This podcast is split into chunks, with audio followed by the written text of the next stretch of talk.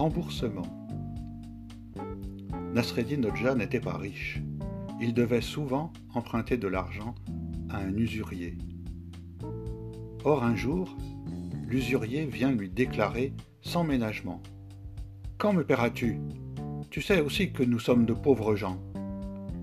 Nasreddin répondit avec son calme habituel Ne te préoccupe pas. J'ai trouvé le moyen de te rembourser, de payer ma dette. Et comment vas-tu faire? Je planterai des ronces de chaque côté de la route. Les moutons, en passant, se frotteront dessus et ils laisseront la laine sur leurs épines. Alors nous ramasserons la laine et nous irons la vendre au marché.